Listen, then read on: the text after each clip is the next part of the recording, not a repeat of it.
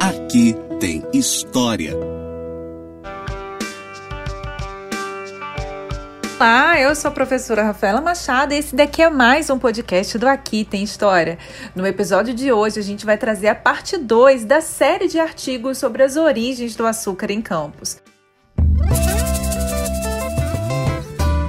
No caso, hoje a gente vai falar sobre a instalação do engenho São Salvador e os engenhos e engenhocas do século XVIII. Vimos na edição anterior a parte 1 do artigo da pecuária ao açúcar, que após o abandono da capitania pelos dois primeiros donatários, o gado é que passou a traçar o espaço de povoamento da região, se espalhando pelas margens das lagoas e se estabelecendo em pequenas propriedades.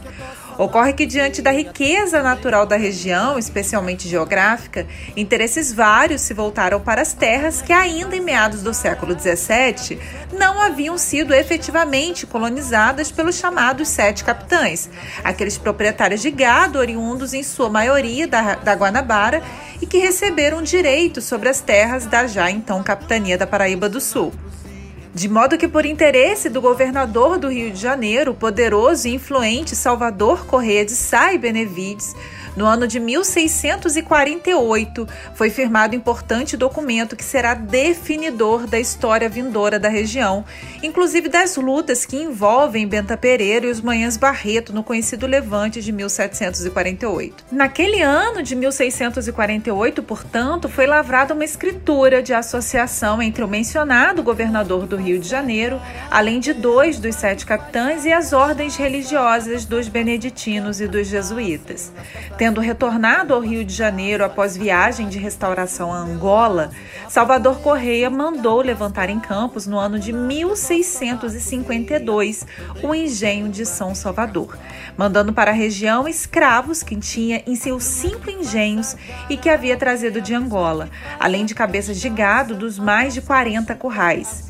No ano de 1677 foi instituído o seu morgado na capitania da Paraíba do Sul, vinculando a ele o exorbitante número de 50 currais e 8 mil vacas parideiras. No entanto, é preciso que se diga que àquela altura já era possível verificar a existência de algumas engenhocas na região, além das culturas criatórias e de subsistência dos próprios beneditinos e jesuítas. Naquele mesmo ano de 1677, receberam os filhos de Salvador Corrêa de Sá, o primeiro Visconde de Asseca, Martim Corrêa de Sá, e seu irmão João Corrêa de Sá, uma carta de doação da capitania que antes pertencera a Gil de Góis. O morgado instituído pelos Asseca na região era constituído por esse período por cerca de 14 mil cabeças do chamado gado vacum e cavalar, além de engenhos reais.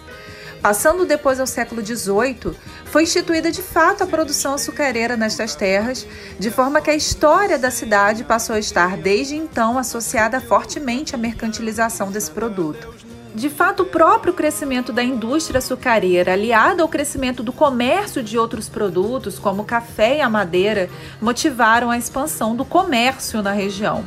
O grande desenvolvimento da cultura açucareira, principalmente a partir de meados daquele século XVIII, fez com que em seus anos finais a lavoura canavieira já tivesse ultrapassado a pecuária como principal atividade econômica da região. Portanto, fracassadas as iniciais tentativas de colonização da região empreendidas pelos góis, podemos fixar em 1652 o início da cultura canavieira na região, com a fundação do engenho de São Salvador pelo general Salvador Corrêa de Sá. Foi no século XVIII, no entanto, que ela se firmou como a principal atividade dos campos dos goitacazes, atraindo inclusive grande quantidade de estrangeiros, em especial portugueses, e desenvolvendo um dinâmico comércio local.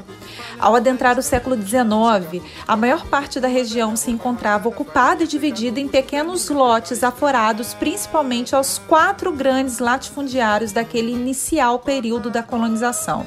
A gente está falando sobre a fazenda do colégio fazenda de Nossa Senhora da Conceição e Santo Inácio, antes dos jesuítas e após a expulsão destes pelo Marquês de Pombal no ano de 1759, arrematada pelo comerciante português Joaquim Vicente dos Reis.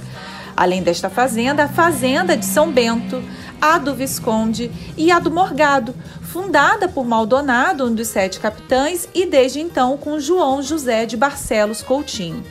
As três primeiras localizavam-se na freguesia rural de São Gonçalo e esta última ao sul da Lagoa Feia. Apesar disso, mesmo em meio à presença desses grandes domínios, a cultura da cana em campo se distinguia exatamente por ser feita em regime de pequena propriedade, não se utilizando de escravaria numerosa ou grandes equipamentos de beneficiamento, isso no geral. Alberto Lamego, em A Terra Goitacá, afirma que o desmembramento natural da terra, que se estende entre lagoas, condicionou a dispersão do homem, de forma que a ocupação do solo e a distribuição de atividades produtivas, de consumo, subsistência e comercialização de excedentes na região esteve condicionada à imposição do meio geográfico. Estava este meio, portanto, recortado por pequenas propriedades, pequenos engenhos, também chamados de engenhocas, que por sua vez dominavam a produção econômica com o excedente de sua produção.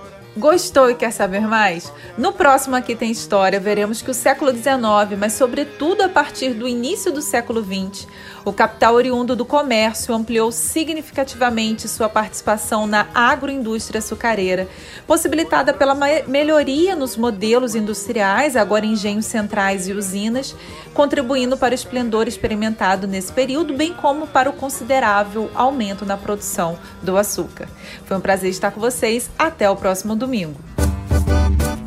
A cana que faz a carapé, a mesma que faz a cachaça. Adoça com açúcar as massas e na festa se completam as taças. A cana que faz o melaço, rapadura e açúcar mascavo. A cana que adoça na cozinha, também completa o barril de carvalho.